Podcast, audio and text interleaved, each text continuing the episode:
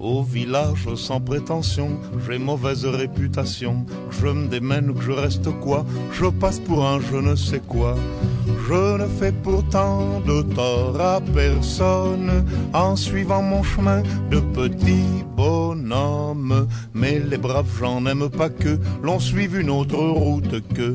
Non, les braves j'en aime pas que l'on suive une autre route. Ayer, 22 de octubre, se cumplieron 100 años del nacimiento en Francia de Georges Brassens uno de los cantautores franceses más importantes, eh, para muchos eh, padre de la chanson française, eh, uno de los también poetas, si uno mira biografías, uno de los grandes poetas del siglo XX francés.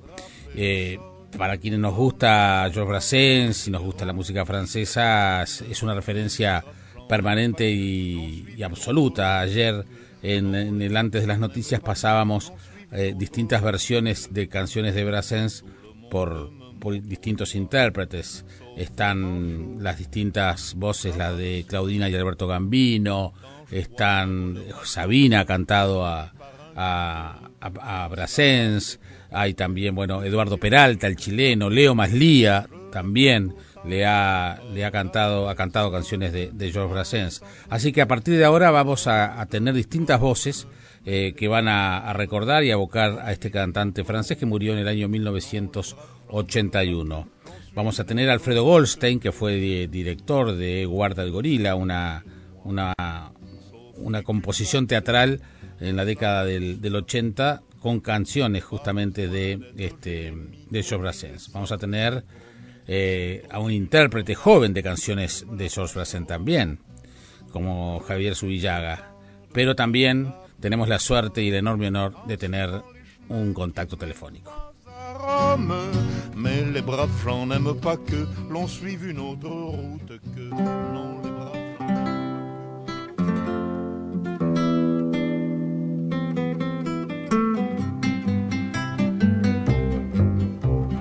Me pondré triste como sombra cuando el Dios con quien siempre voy me diga con la mano al hombro vete para arriba a ver si estoy. La tierra entonces y el cielo, todo tendré que abandonar. Aún estará de pie el roble, el de mi caja funeral. y bueno, y cada vez que uno escucha este testamento de George Brassens se sigue emocionando y conmoviendo. Y bueno, eh, la verdad que Paco Ibáñez nos la hace difícil cantando ahora Sens porque el día del juicio final, si hay que llevarse algún disco, eh, hay que elegir entre los discos de Paco Ibáñez y no sé cuál elegir de todos ellos, pero bueno, el de Brasens creo que debería estar. Paco, es un honor recibirte en Sao Sarandí. ¿Cómo estás? Bueno, bien, aquí aguantando chaparrones, aguantando lo que hay que aguantar que bueno, uno va por un lado y la sociedad va por otro, y bueno, pues creo que en Montevideo debe pasar lo mismo, no sé, ya es, ya es internacional. Sí, sí, es así. La enfermedad es internacional. Es así, la verdad que sí. Eh, pero ¿eh? Parece como si todos ahora quieren imitar a los Estados Unidos, ¿eh? o sea, quieren que, que, que sus, sus, países se conviertan en una porquería. Pero bueno, por suerte están las canciones y están los tipos como, como vos y como Brassens que nos hacen olvidar por lo menos un ratito de todas estas cosas o no, porque eh, también nos, nos provocó, nos, nos ha provocado a, a, pensar, pero también a divertirnos y a escuchar historias, historias y a sentir profundamente las cosas, sí, sí. Me importa saber cómo, cómo lo conociste. Hoy sos el, el, que nos va a dar el testimonio personal. Sos la única persona que sé que lo conoció personalmente y por eso te llamamos. Entonces, queremos ese testimonio. Bueno, pues eh, eh, yo, lo conocí porque yo, yo, yo, vivía en Perpignan, en el sur de Francia, y mi padre se dio, no sé, percibió que yo sé, como veía que me gustaba la guitarra, me gustaban las canciones y eso, digo, bueno, esto es lo mejor que se podrá desarrollar es en París, y, fuimos toda la familia a París, y fue en el 52, y en el 52 en París, en todos los bares, se oía Garo una, una canción de Garo de, de, de Brassens, y yo, yo venía con de un caserío vasco de, de, de, vacas y bueyes y, y, de mariachis y de, no sé, la canción de, mexicana, los boleros, y Luis Mariano, canción romántica, y entonces no, no podía comprender que a los franceses les gustara ese, ese que cantaba el goril. Para mí era. Además, la, historia loca que es Guarda el Goril. Hombre, claro, pero, lo que pasa es que yo no, no, no, no, no profundicé en, la mm. letra, solo, solo, solo oía ¿no? Y entonces me decía, estos franchutes, estos franceses, no, de, de, de, canción no, no tienen ni puñetera idea. Pero fíjate tú, lo, que, lo que empecé a pensar y luego cuando lo conocí a través de, del que le, tradujo las canciones, magistralmente además, Pierre Pascal, y él me enseñó las, las, las, letras de la canción, me, me, dijo, tengo unas canciones de Georges Brassens, anda el gorila, digo, eh, no, no, escucha, míralas, míralas, léelas. Y leí, la, la, primera que leí fue El pobre Martín, pobre miseria, acaba la tierra sin descansar. Y ahí de repente me di cuenta, bueno, que, estaba delante de un monumento. Y bueno, ¿y cómo? Así lo, así lo, conocí, me lo presentó Pascal. Después tuve la gran suerte, como a través de Pascal, que mi padre le hiciera una paella a Brasil, ni más ni menos, y se vino, le gustó la paella, y bueno, y después ya, ya nos hicimos amigos, y ya hasta, hasta siempre, ya. Eh, o sea, o sea que el pobre Martín, pobre miseria, fue de las primeras canciones que, que cantaste. Sí, sí, sí, pobre Martín, pobre miseria. Y, después descubrí el alcance, el alcance universal de, de Brassens. Brassens es un monumento mundial, o sea que, o sea que es, patrimonio de, de, las humanidades, de la humanidad, ¿no? De las humanidades. Hoy, hoy leía que, es considerado uno de los, de los mejores poetas franceses del siglo XX. ¿Vos los considerás un, un poeta, un cantautor? ¿Cómo, ¿Qué es para Paco Ibáñez yo, yo no sé cómo clasificarlo. El, el, poema es una cosa y la canción es otra, ¿no? E, esa capacidad de, de, de, en una canción de hacerte vibrar, de hacerte sentir, todo todo lo que una persona puede sentir una, una pues, se puede abarcar a nivel sentimental a, nivel de de, ver cómo cómo es el mundo cómo, te abre los ojos eh, y, es, y esa profundidad que tiene en su en, sus letras yo para mí para mí es, es la capital del mundo de la canción Brassens. Bueno, empecemos que para mí la capital del mundo de la canción es Francia, ¿no? Yo no creo que haya un país en el mundo, mira que Uruguay tiene canciones y Argentina también y, muchos y España también, pero no, no creo que haya en el mundo un país que tenga un repertorio tan rico como, como el de Francia. Y de ahí nace, bueno, los franceses se dedicaron a hacer buenos vinos y a hacer buenas canciones. no, pero además, este, si será un gran un gran poeta que por ejemplo, en esta en el testamento que acabamos de, empezar a escuchar, eh, tiene imágenes tan simples pero profundas como que mi mujer no apele a la cebolla cuando me tenga que llorar. Eso... Sí, sí, no, no, es, es, impresionante cómo un hombre puede, puede, puede alcanzar esas alturas de, expresión, ¿no? claro, y después tenés la beta, la beta más, quizás la más política, la de... Esa la es la palabra, has acertado, la beta mágica es, es porque además después tenés esa, esa vertiente política de mm, bastante anarca, donde se la, se la, se la da contra los, las instituciones y guarda el gorila, bueno, termina el gorila ahí enredado con el juez. Con el... Sí, sí, hombre, hombre es, cortarle el cuello a, todos los que se creen que bueno que, solo el dinero vale en el mundo. ¿La cantaste la del gorila? No, no, no, no, no, tampoco la tradujo eh, Pascal, ¿eh? Si la canto, la, canto en, francés y mirando la letra, sí, eso sí. Ahora, que tiene profundidad también, ¿eh? Sí, claro. Claro, pero además es una historia que termina siendo casi que absurda, tragicómica de un gorila que se escapa de un zoológico y que, ¿no? Este, y termina ahí, bueno, vale la pena buscar las, versiones en español para, para enterarse, no le vamos a contar una canción. Y sin, y sin embargo, y sin embargo, este la hay una canción que se transformó prácticamente eh, si, uno tuviera que hacer el podio de las canciones de Paco Ibáñez, cosa que también a mí me resulta muy difícil, pero uno puede tiene que poner las palabras para Julia, o uno tiene que poner este también que seguramente em, la de León Felipe, pero también como tú, pero también sin lugar, pero sin lugar a dudas esta esta canción es es este, una que está allí en esas tres más importantes en el repertorio de Paco Ibáñez.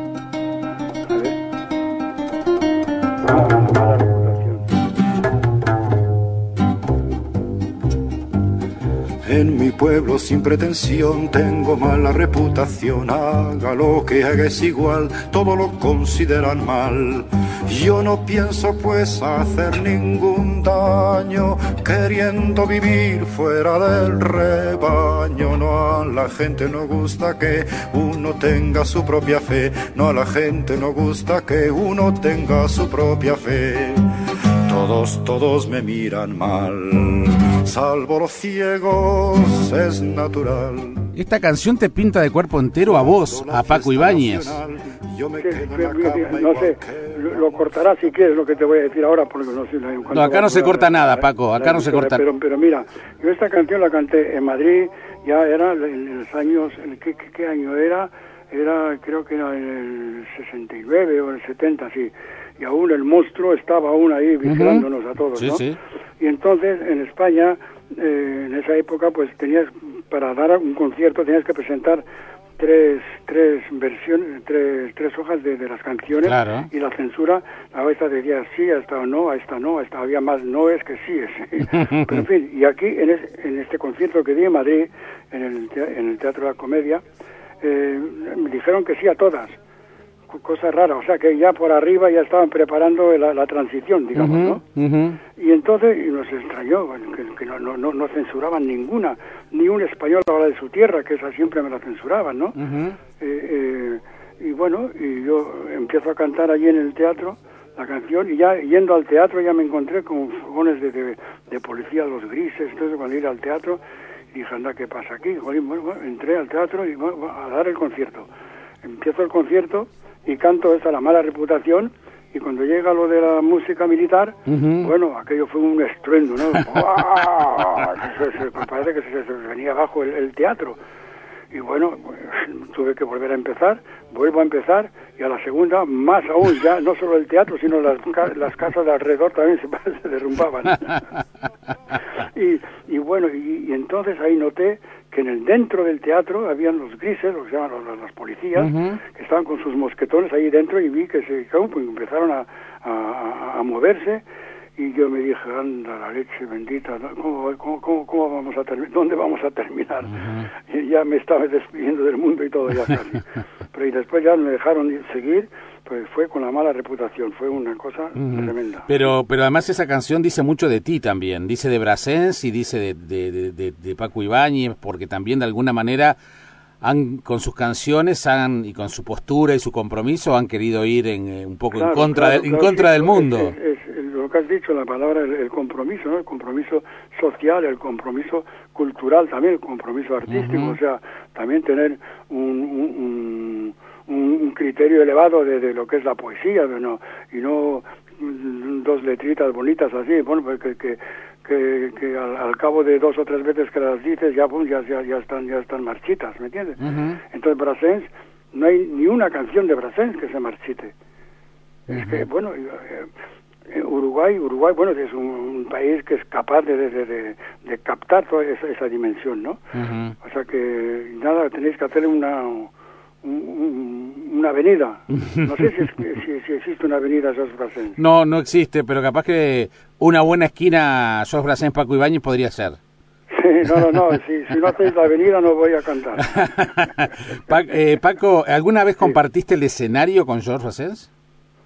No, no, escenario no, pero mm, compartimos mm, comidas, compartimos eh, lugares donde nos encontramos, pero pero no, no, no nunca, nunca. sobre el escenario. no, nunca se, eso, ¿no? Se lo presenta como un anarquista. ¿Era un anarquista? Hombre, anarquista, anarquista, ya, ya, uno no sabe lo que quiere. Bueno, eso, es eso es verdad. Era un hombre bueno, un hombre humilde, un, un hombre eh, sincero, o sea que amigo de los amigos, o sea que, claro, y los anarquistas predican, digamos, si se puede decir, el, todos esos valores, ¿no? Sí, Pero decir era anarquista, pues a lo mejor lo era, y, lo era en el fondo, pero no a, nivel de militancia. Claro, claro. No, porque me, llama la atención justamente por eso mismo que estás diciendo que en muchas biografías se lo presenta desde ese desde esa posición política y yo con digo tratando de leer y de saber más hay una hay una biografía de, de Daniel Biglietti sobre yo sé que ha hecho que hizo muchos muchos muchos conciertos a favor de los anarquistas. Eso eso sí pero de, eh, era, era en su obra era anarquista, digamos. Claro, porque hay... Anarquista en el sentido de, querer lo mejor para todos. Y además también siendo muy crítico con esas instituciones. ¿Cómo? Eh, siendo muy crítico con las instituciones, con la justicia, con la policía. Sí, sí, sí. Sí, sí. Cuando dice la musique pas, cela no me regarde pas. ¿eh? este, con la canción contra la Primera Guerra también, o sea... Sí, sí, sí, sí. Este... En contra de la brutalidad. O sea, entonces, eh, eh, en el fondo si lo miras bien y si resumes lo que está pasando, en contra de los Estados Unidos, para, para decirlo así más breve, para ser más breve, ¿no? y, pero igual, igual, igual en aquella, en aquella época capaz que los Estados Unidos no eran lo que fueron después. No, no, no, los Estados Unidos son lo que eran y, serán lo que son. No, no, no me vengas arreglando. No, no, no, yo no, no sé quién para hacerlo, pero... Eh, es un, país que, que, que pone en, de frente lo, lo, único que vale en, este puto mundo es el dinero, pues oye, despídete de él, eh, por mm. favor. Eh. Paco, ¿cuál es para ti la, la canción que te llevas de, de Brasens, así como la más la más fuerte, la más la que más te ha llegado? ¿Es, es la que más cantás o capaz que es una de las que no, no te pide más la gente? Bueno, hay, hay, hay tantas, oye, hay tantas. Por ejemplo, bueno, incluso el, el la, la, canción de su, autobiografía, ¿no? eh, la, l'orage, de la Margot de Café son Corsage, la, la ironía, la, sí, la, la, la, Brave Margot. es que, es que es, difícil escoger una canción de, de Brassens, decir que esta, esta es la que más me gustan, es que me gustan todas. Es, verdad, estamos, estamos igual. Paco, ojalá que la próxima charla sea en Montevideo.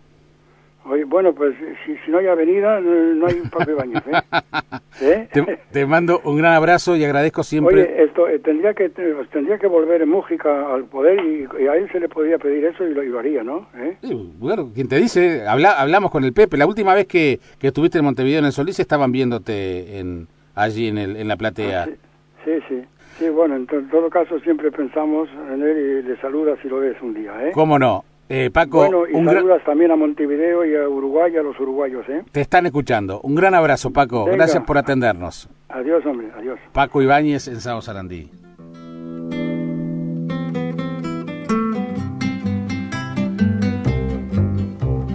Me pondré triste como sombra cuando el Dios con quien siempre voy me diga con la mano al hombro vete para arriba a ver si estoy. Bueno, estimado Javier Subillaga, perdóneme que no tenía otro telonero para ponerlo en este show. ¿Cómo anda? ¿Cómo estás, Jaime?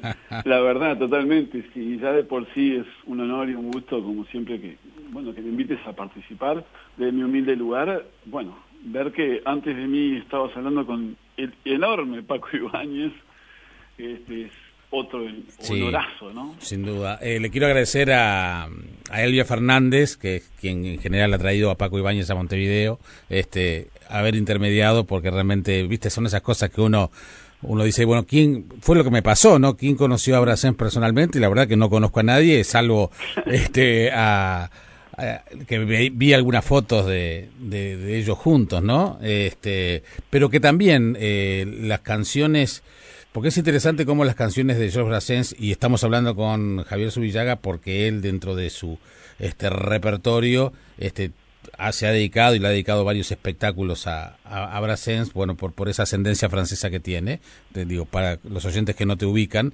pero mm, quienes nos criamos escuchando estas canciones en español, eh, básicamente eran el disco de, de, Claudina y Alberto Gambino, los argentinos, y eh, las, las, traducciones estas que, que hacía referencia a Ibáñez, ¿no? Paco Ibáñez con Hernán Pascal, las traducciones.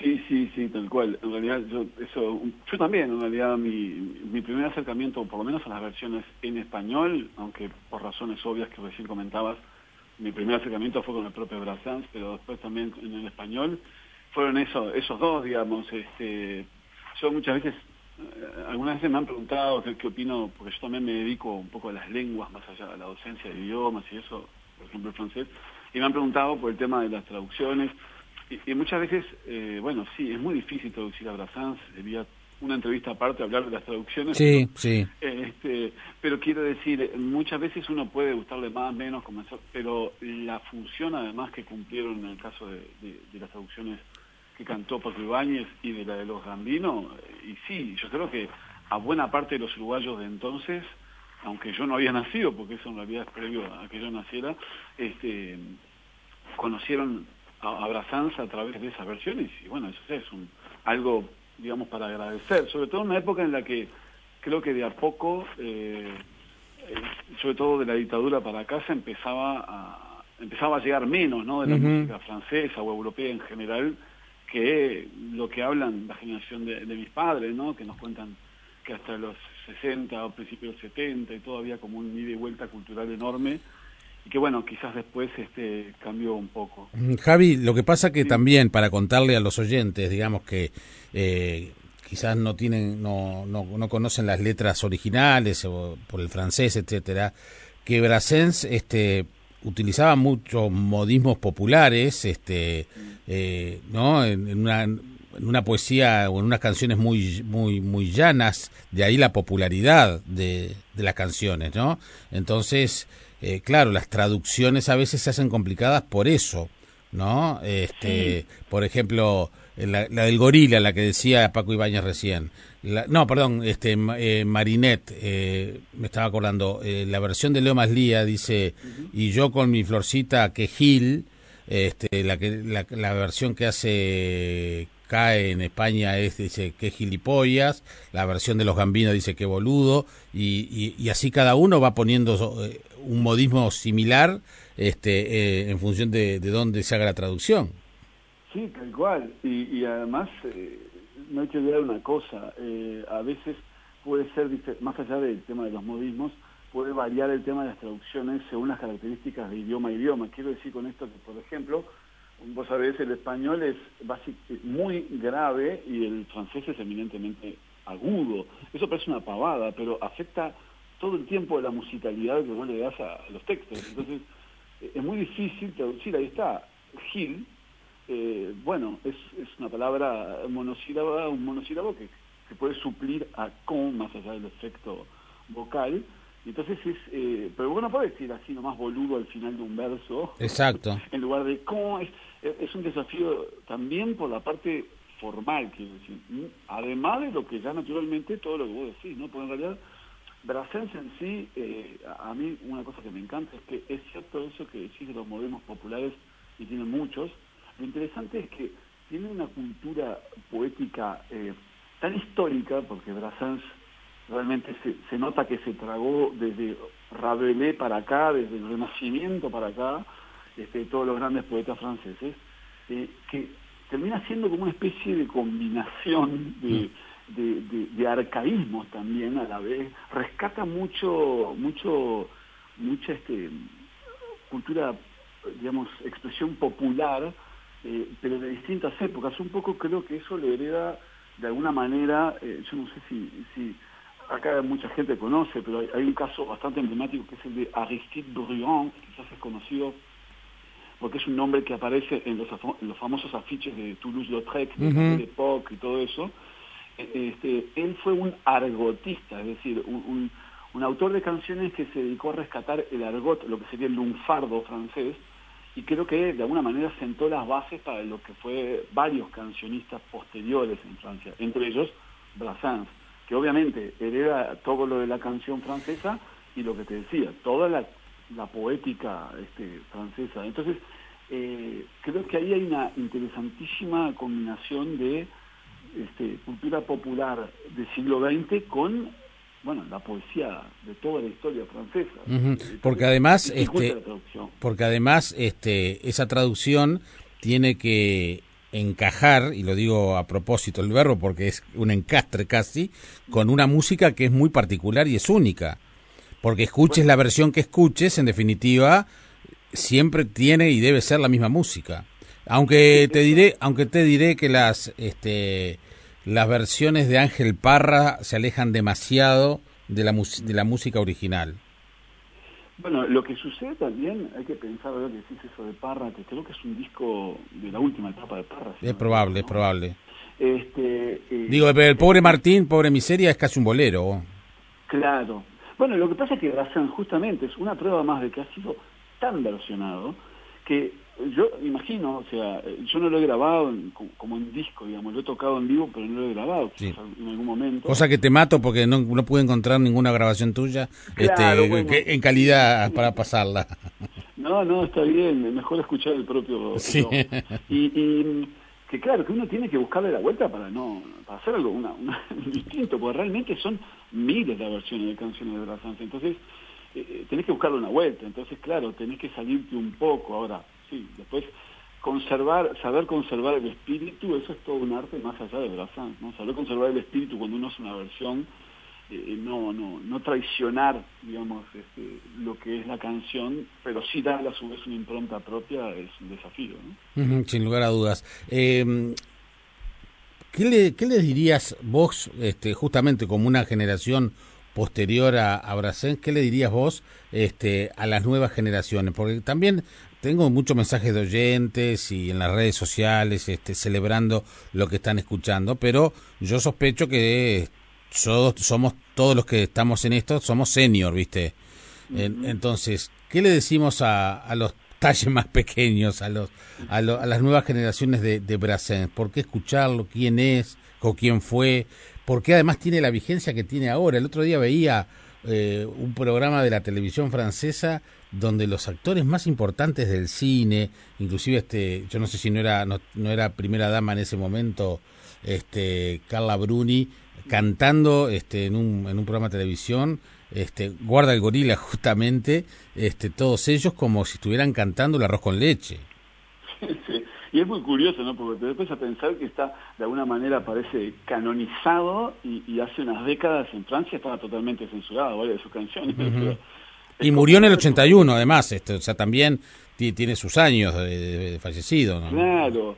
Bueno, e, es, es, muy difícil, a ver, por eso quizás, este, yo en primer lugar creo que Brassens, una prueba de, del gran poeta que fue, más allá de cancionista y todo, es justamente eso, la, la digamos, que, que no caduca, ¿no? como todos esos grandes poetas que él leyó también, este, yo creo que queda como un verdadero gran poeta francés del siglo XX, entonces no caduca, o sea que ya desde el punto de vista estrictamente literario, creo que cualquier joven que se interese por lo, que es textos y, literatura, eh, debería poder encontrar en, en, Brassens una obra más que interesante. Después, en cuanto a lo estrictamente musical, y bueno, yo creo que un poco también esas versiones de las que tanto hablamos juegan un papel, ¿no? En la difusión de, bueno, sin ir más lejos, vos hablas de los seniors, pero los seniors, varios seniors, quizás llegaron a Brassens en un principio, no por Brassens mismo, sino por lo que hablábamos. Es verdad. por, entonces, eh, ahí hay también una, una, un asunto en Francia, sin ir más lejos, digo, porque acá quizás versiones hay pocas, más lía y, y alguna otra suelta por allí, pero este en Francia se sigue versionando y sale el disco, no solo ahora por el centenario, obviamente, pero cada tanto, cada año yo te diría que alguna versión de algún artista reciente, incluso de, palos que uno imaginaría muy distantes, como el pop, por ejemplo, como el hip hop, han tomado canciones de Brassens y las han versionado. Y claro, para un público joven, sobre todo aquel que, que de repente no le llega tanto por el lado literario, eh, y que escucha, no se interesa tanto por la canción de texto, y bueno, quizás también se le puede llegar por ese otro lado, porque Brassens está, eso es un poco lo que decía recién Paco Ibáñez, que es mundial y eh, es así, es decir, mucha, mucha gente no los conoce, no conoce a Brassens, eh, y, no se da cuenta de que indirectamente le llega, porque al ser una persona tan influyente a nivel de, de cantautores y de artistas, bueno, son de esos, ¿no? Muchas veces pasa eso, artistas que eh, quizás no, tienen masividad en algunos lugares, por lo menos acá, en el mundo francófono, Brassens la tiene, este, pero les llegan indirectamente la influencia que, siguen ejerciendo hasta el día de hoy en, muchos de nosotros, digamos, de los que seguimos cantando hoy en día. Entonces, este, creo que, no sé, creo que haciendo eso, eh, ya de alguna manera estás difundiendo la obra de Brassens y es una manera de de llegarlos. Obvio que después se puede ser más explícito, como docente de francés te imaginarás que más de una vez le saco el jugo a la, a la ocasión de trabajar algo de Brassens. Me parece muy bien y que bueno y que la próxima tarea Javi sea el disco de Javi Suya cantando Brassens. ¿Quién te dice? Ojalá. Dale, y, y yo te hago la caricatura de la tapa. Buenísimo, ¿Ah? buenísimo, te da un gusto. Eh, Jaime, eh, déjame comentar, quizás este, eh, yo sé que vas a conversar con Alfredo Goldstein. Que, está, que ya está del otro lado de la línea, te está escuchando. Alfredo, ¿cómo ah, te va? Hola, ¿cómo anda? Ah, ¿Todo bien? Saludos a Javier, que lo veré el lunes, pienso. Él, creo que él se iba a mandar el chivo. Hola, Alfredo, exactamente. Bueno, te paso el chivo a vos entonces, Alfredo, ¿no? Dale. Dale. Un abrazo. No, no, contalo, contalo, contalo, Javi, Javi. Contalo, contalo, dale. que vamos a estar este, en el Teatro Solís eh, haciéndole un homenaje a Brassens, es una alegría en ese centenario, junto a un montón de, artistas. Bueno, va a estar Alfredo, pero además va a haber varios músicos este, como Leo Maslí, Andrés Begó, Gustavo Casenave, bueno, este, no quiero nombrarlos a todos ahora. El conjunto Bantú también. El conjunto Bantú, bueno, Maslí va a estar con Lucía Leites, eh, yo voy a estar acompañando a Cecilia Penades y a Liz Gainza, y bueno, creo que por allí va a estar conduciendo Diego Barnabé también, y, bueno, nada, eh, la verdad que es una alegría para mí que se haga algo eh, dedicado a Brassens en Uruguay. Todo espacio bienvenido. Es más, creo que no sé si no va a ser necesario una segunda instancia. Ojalá. Que la cosa viene bien. Ojalá. Un gran abrazo, Javi. Que pases bien. Un abrazo, gracias. Un saludo. Que pases muy bien, Javi Subillaga. Y bueno, y, para completar estos recuerdos, este querido Alfredo Goldstein, eh, sos el responsable de cuando eh, las canciones de Brassens llegaron al teatro. Y sí, viste, este, y yo la, otra vez estaba hablando de que cuando yo estaba haciendo la Alianza Francesa en los años 70, prehistoria y oriente para muchos, este, y uno era cuando era uno feliz e indocumentado, ¿no? este, yo, tenía una profesora en la Alianza que, que daba, tenía literatura con ellos y era muy, eh, muy formal, viste, muy como a la antigua. Y, este, y entonces nos dijo que nosotros propusiéramos un autor para trabajar en clase. Varios hablamos de Brassens y ella dijo que de ninguna manera iba a dar un autor que estuviera por debajo de la literatura.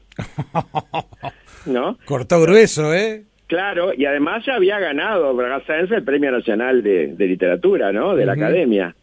O sea que este, te imaginarás que me alegró mucho algunos años después poder hacer en la Alianza Francesa, justamente, en Sala 2, cuando estaba el, gran Patrick Klein ahí apoyando toda la parte cultural. En la vieja sede de Soriano 1180. En la vieja sede de Soriano 1180, en la Sala 2, la ex cafetería. este, ahí estrenamos Guarda el Gorila, en un momento, en el año 86, en un momento en que no teníamos un mango, un mango, que cada uno trajo algo de su casa, algún vestido, algún banquito, algún este, perchero, y con eso se estrenó el espectáculo que duró 10 años. O sea, durante 10 años lo dimos en todo el país, lo dimos en Argentina, lo dimos en Brasil, ganó premios en Brasil además el espectáculo en su momento, y fue como un, fuimos nominados al Florencio como revelación, este, fue como una, creo que modestamente como una apertura a un tipo de teatro que no se hacía casi en esos tiempos. O sea, unir, eh, porque además no había nada en el espectáculo que no fuera escrito por Bersens, tanto a nivel de lo, lo, que se decía como lo que se cantaba. Este, y eran y eran actores que cantaban, o sea, no estamos hablando de cantantes profesionales. Recordemos quiénes eran. Eran Susana Anselmi, eh, Jorge Di Velo, Inés Ugarte y Pierino Sorsini. Eh, casi todos, menos Inés, que está un poco alejada del teatro, pero eh, en alguna vez la vamos a hacer volver, están todos metidos en el teatro directa o indirectamente. Así que en el galpón, o Susana haciendo sus cosas, y Jorge Divelo también en otro grupo. El espectáculo se llamó Guarda el Gorila, justamente. Esa canción que, que Paco Ibáñez contaba que no entendía cómo le gustaba a los franceses. Claro, y bueno, este, lo que pasa es que es un... El gorila es un tema emblemático porque además eh, él se sentía, se sentía identificado, sobre todo en una primera parte de su vida, con ese gorila que rompía los barrotes de la jaula y salía a impartir una justicia contra un juez que había mandado decapitar a alguien. O sea, era un gran alegato además contra la pena de muerte, ¿no? este, y que en ese momento el gorila fue prohibido, pero después se convirtió en un éxito de locos y quedó... Lo que pasa es que después se desvirtuó la palabra gorila y pasó a significar otras cosas, ¿no? Y en, y creo que la influencia argentina también tiene que ver mucho que ver con eso. ¿Y las versiones de las canciones que, que, vos utilizaste en aquel en aquel espectáculo eran las versiones justamente de las argentinas? Las argentinas, de los hermanos Gambino. Exacto. Este, porque además creo que adaptaban muy bien al lenguaje rioplatense lo que era el argot de, de Brassens. Claro, es lo que hablábamos con, que era lo que hablaba con Javi recién, ¿no? La, el tema de las traducciones a veces se, complica un poco, pero ellos le dieron el jeito rioplatense. Claro, porque la traducción que usó Paco Ibáñez, eh, que en general ahí está la traducción de Pierre Pascal, y, o sea, las traducciones son muy a la española y con giros muy españoles. Claro. Entonces, a nosotros como que nos resultaba un poco lejano. La de los hermanos Gambino, algunas que hizo también eh, Nacha Guevara con Favero, este, que creo que eran más libres todavía que las de Gambino. Este, para mi gusto, yo creo que las de Gambino son las más adecuadas. Y además usamos muchos, mucha la traducción de Ediciones de la Flor. Hay una antología poética de Brassens en Ediciones de la Flor que es, está muy bien hecha, muy bien traducida, y bien también con lo que era el lenguaje replatense. Porque cómo reflejas el argot francés este, eh, en, en, nuestros, en nuestro mundo. Tiene una cosa de lunfardo que tenemos que reflejarla. este, no en todas las canciones, hay otras canciones que tienden a una cosa más lírica, más poética, más en otro ambiente, con, otro, con otra denuncia ideológica, además, que va por otro lado, pero hay muchas de ellas que sí lo tienen y la mezcla además de los del lenguaje mucho más eh, pedestre digamos así no porque él introdujo términos que en, en, la poesía no eran concebidos y no eran aceptados como tales. Por eso tu profesora pensaba lo que pensaba. Obviamente fíjate títulos de, de las canciones de, de Garcés el pornógrafo ¿no verdad qué puta sos ¿Eh? tal cual o sea, soy un sinvergüenza, perdí la brújula. Este, pero hay muchas canciones tienen o títulos o situaciones o lenguaje que iban a contrapelo de lo que era considerado poesía. Bueno, un poco lo hicieron a su manera los poetas beats en, en los Estados Unidos en los años 50, ¿no? Remover un poco lo que era considerado poesía y lo que no era considerado poesía. Y él además que quiso ser un novelista y, no pudo ser un buen novelista como él quería, este, él decía que, que en realidad la, música era un sostén para decir lo que él quería. O sea, quizás él no le daba tanta importancia a la música como se, se valorizó después la propia música de Brassens. Acá un oyente, la letra, acá un oyente dice, Brassens quería ser leer y se llenó de poesía y lo logró. Claro, yo, eh, bueno, eh, lo que pasa es que Baudelaire era un poeta maldito, ¿no? en alguna medida, eh, él es un... Eh, es un heredero de los trovadores eh, medievales, particularmente de François Villon, ¿no? que es el hombre al que él más admira y que es considerado para muchos el último de los trovadores, pero además es el tipo que se movía en el mundo de las tabernas, en el mundo de la prostitución, en el mundo del juego, ¿no? el mundo del alcohol, o sea, todo ese submundo que en alguna medida aparece en el mundo de Brassens, ¿no? Él siempre se ocupó de los marginados, de los que no habían accedido a la poesía, ¿no? De las prostitutas, de los, policías, este, de, todos aquellos que de alguna manera eh, pertenecían al mundo cotidiano, pero que bueno, eran tomados con, eh, con bastante eh, sátira, ¿no? y un gran crítico de las instituciones un gran crítico de las instituciones, un hombre que tuvo problemas políticos con varios sectores este, políticos, porque algunos se, que se quisieron poner a Brassens a su favor, y él, él decía, por ejemplo, una cosa que era, ningún partido es digno de tenerme en su seno.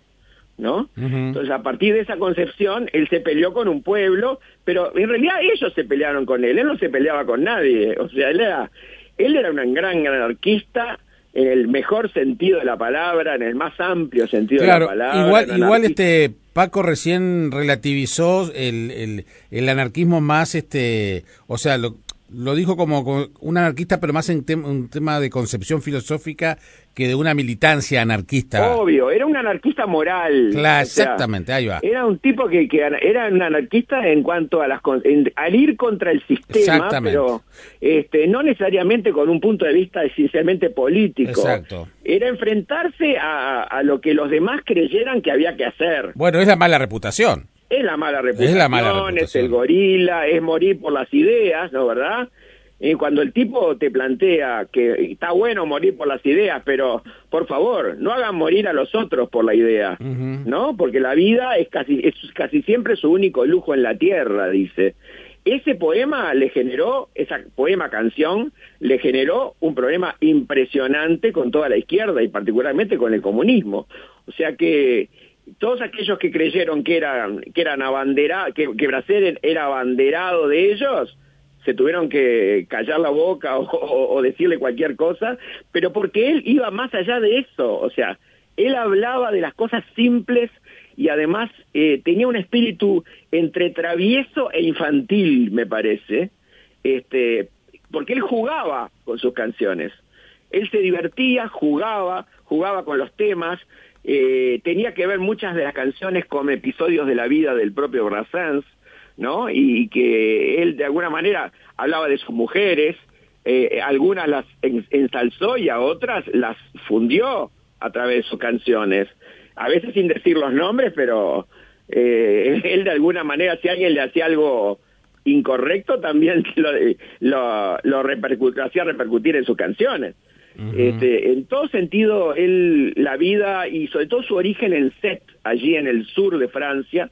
en ese lugarcito divino al que fui especialmente a, a, a ver la tumba de él, porque fui a, especialmente a Set, a la tumba de Brassens.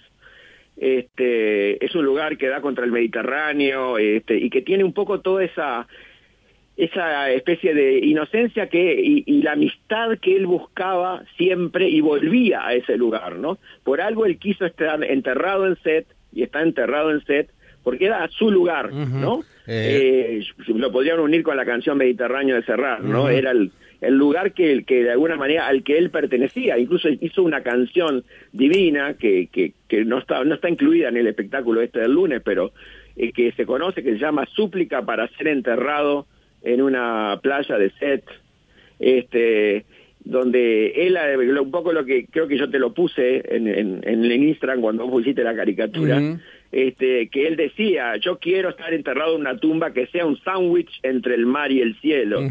Me parece una imagen muy hermosa imagen y al mismo tiempo tan cotidiana y tan eh, pueril, si se quiere, este, pero creo que ahí está la esencia de Brassens, mostrar lo poético unido a lo cotidiano, el humor eh, unido a la mordacidad, la ternura, eh, unida a la comprensión del ser humano, ¿no? Al hecho de, de, que, bueno, que todos tenemos nuestro derecho a tener ese camino que no va a Roma, y por qué no, por qué tenemos que actuar como los demás, ¿no? Que hay un momento en una canción que dice, este, ¿por qué les molesta tanto que quiera vivir eh, como quiero vivir? ¿Por qué le molesta que viva un poco? ¿No? Este, y en definitiva es esa pregunta a la que él trató de contestar durante toda su vida, ¿no? este, pasó por todas, pasó por el hambre, pasó por la guerra, estuvo en Alemania obligado a hacer tareas que no quería, desertó de allí, se ocultó, eh, vivió muchos hambres, muchos años este, sin poder comer lo que, lo que necesitaba, hasta que logró el éxito aún también sin quererlo, porque él en definitiva quería que los demás cantaran sus canciones, no cantarlas él, porque él es el antidivo. Claro. Sí, sí. Es el antidivo. Y vos, ves, las, en las imágenes. Eso te iba a decir, las fotografías está siempre de entre casa. Claro, porque además eh, el tipo este, tenía una timidez impresionante. Es un poco el anti-Jacques Brel. O sea, Jacques Brel era lo contrario, era para todo para afuera, todo víscera. En el caso de, de Georges Brassens era tímido, era encerrado, era, era de alguna manera, él salía al escenario como pidiendo permiso, ¿no? Este, con una pequeña sonrisa, con un movimiento de ojos, con esa guitarrita, este, él con el, con la, con el, con la pie, el pie arriba de una, de una silla y con su contrabajo que lo apoyaba, ¿no? pero y a veces algún piano, pero en realidad era lo mínimo, lo más simple y lo más sencillo. Y entró a través de una figura que en su momento era importantísima en el, en el mundo de cabaret y de los, de los lugares de show, que era Patayú, este, que fue la que lo llevó a, a, a, meterse con el gorila, en primer lugar, a convertirse en un éxito, la obra que fue prohibida y que bueno, después se convirtió en un suceso increíble. Y, este, y a partir de ahí, bueno, la carrera de, de Brassens se generó mucho en el, en, en, los, en el Bobinón, ¿verdad? En, en lugares emblemáticos de, de la canción parisina, pero siempre volvía volvía a Seth, siempre volvía. no hay que, además, Seth justamente está en el sur de Francia, que era de donde surgieron los trovadores medievales. Mira. En alguna medida, él también es un trovador a destiempo, ¿no? Los trovadores se manejaban originales en la Edad Media se manejaban en el ambiente aristocrático. Él era todo lo contrario. Él era un trovador del mundo popular, más cercano al juglar que al trovador, pero un creador nato que creo que tiene un valor poético extraordinario, tiene un valor musical increíble, pero sobre todo tiene un valor humano absolutamente inconfundible y que creo que es muy difícil no compartir en algún momento de la vida un pensamiento de Brassens. O sea, a todos nos toca por algún lado en algo que nos pasa, en algo que nos pasa en la calle, en algún personaje. Él eh, tomaba situaciones, por ejemplo, eh, él escribió durante mucho tiempo contra los policías, ¿no? Porque los policías representaban un poco el orden establecido y el sistema, un poco como Lorca con la Guardia Civil, si vamos al caso, ¿no? Pero llegó un momento en que él dice, eh, un policía lo salvó a la madre, ¿no? En una ocasión, y dijo que a partir de ese momento no iba a escribir más contra la policía. Claro. Porque lo había salvado a la madre, ¿no? Eh, vos decís, tenés esas lógicas de las cosas más simples, este, que él después las lleva a la poesía y a la canción, tiene además tiene un repertorio impresionante impresionante la verdad que sí. Que se vale a veces de otros poetas que tiene que ver por supuesto con esa cosa de revulsiva de, de Baudelaire eh, en su momento. Acá nos mencionan este, Rimbaud también. Rimbaud, Rimbaud quizás fue un poco más oscuro, ¿no? Un poco más sombrío. Eh, este, creo que, que Brassens es menos sombrío, es es un tipo como que... además con mucho humor, se toma, tiene mucho, humor. Exacto.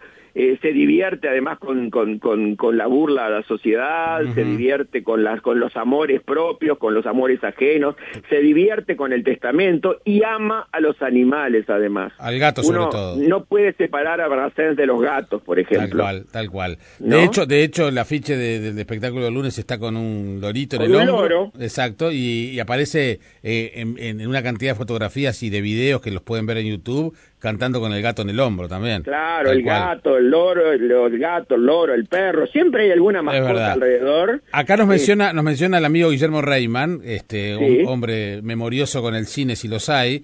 La única película la única película que interviene Brassens fue Porc de Lilas de René Clair. de René Clair. 1957. Ahí canta en un café donde concurre con dos amigos, el dueño y un borracho, en un suburbio parisino rodeado de personajes marginales. Exacto. Esa película fue la única que él hizo porque lo metieron como actor, haciendo de sí mismo prácticamente. Claro. Este, y él este, Después dijo que nunca más iba a actuar en una película porque odió eh, la filmación. Dice que había un calor insoportable en la filmación, eh, que además se llamaba Puerta de Lilas y no había ni puerta ni lilas, por ejemplo. Pues claro, tenía que ver con la estación de, de, de París pero este él, la, obra tuvo premios internacionales y todo no pero él no odió estar en este en, la en la actuación no es porque de alguna manera él él se representaba a sí mismo. Era difícil que podía representar un papel. Al revés de Jacques Brel que hizo varias películas era un galán. hacía personajes. Era un galán. Era un galán relativo no porque viste era el galán de los de los feos tipo Belmondo. Bueno, sí, pero bueno, está, ya entra, entró en la categoría, entró en la categoría. Entró en esa categoría. Y hay una, una foto maravillosa que nosotros vamos a usar en, en el espectáculo y, y porque yo además saludo en el, en el espectáculo a esa relación donde aparecen, mirá que tres grandes, Leo Ferré, Jacques Brel y Brassens. Mirá, brillante. tres figuras icónicas, ¿no? De la canción francesa Este, y Jacques Brel, creo, yo, yo pondría a Jacques Brel un poco en las antípodas de Brassens, ¿no? Desde el punto de vista de la interpretación, no desde el punto de vista de la concepción del hombre y de la vida, y porque también los dos denunciaron una cantidad de cosas eh, a su manera y con y también Jacques Brel usaba el humor de, quizás menos que Brassens pero este eran estilos y visiones completamente diferentes pero los dos uno belga, pero casi francés, pero los dos este, absolutamente imborrables, ¿no? Tal cual. ¿Quién no se acuerda de Nemequite Pa, ¿no? ¿Quién, eh, cuántos, ¿Cuántos cantaron las canciones de Brel? ¿Cuántos cantaron las canciones de Brassens?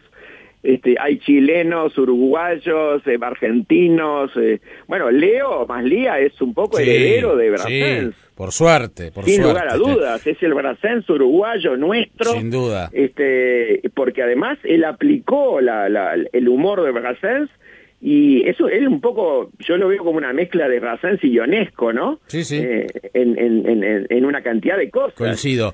Eh, Alfredo, ha sido un gustazo tenerte. Hablé demasiado, ¿no? No, me encanta, me encanta, pero el, reloj es implacable.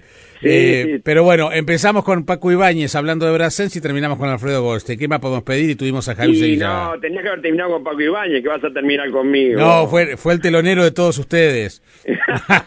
un gran abrazo, Alfredo, gracias. nos vemos el lunes a los que puedan ir ahí. En el Teatro Con la Alianza Francesa y la Embajada de Francia. Con Diego Barnabé estaremos ahí en en escena, yo que no quiero estar en escena, voy a tener que estar en escena. Me encanta. Este, así que, mm, no sé, eh, si yo pudiera poner menos, me pondría, pero bueno. Va a ser un gusto. Eh, un gran abrazo. ahí con unos músicos impresionantes que, que realmente eh, vale la pena. Un gran abrazo, Alfredo, que pases muy bien. Gracias. Chao, chao. Alfredo Goldstein en Sábado Sarandí. Quand j'ai couru chanter ma petite chanson pour Marinette, la belle, la traîtresse.